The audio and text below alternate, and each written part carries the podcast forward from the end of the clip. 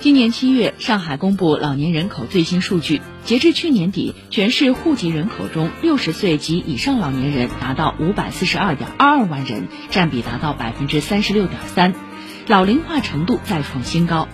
实际上，还有不少为支持子女照顾第三代而离开家乡到子女定居城市生活的老漂族没有被纳入官方统计。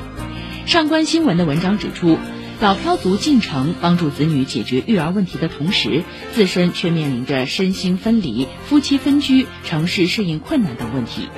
有专家建议，政府部门可以建立专门的信息化管理库，进行常态化养老需求收集与评估，以更高效管理和服务老漂族。同时，推进公共服务均等化，让他们真切享受到相关优惠政策。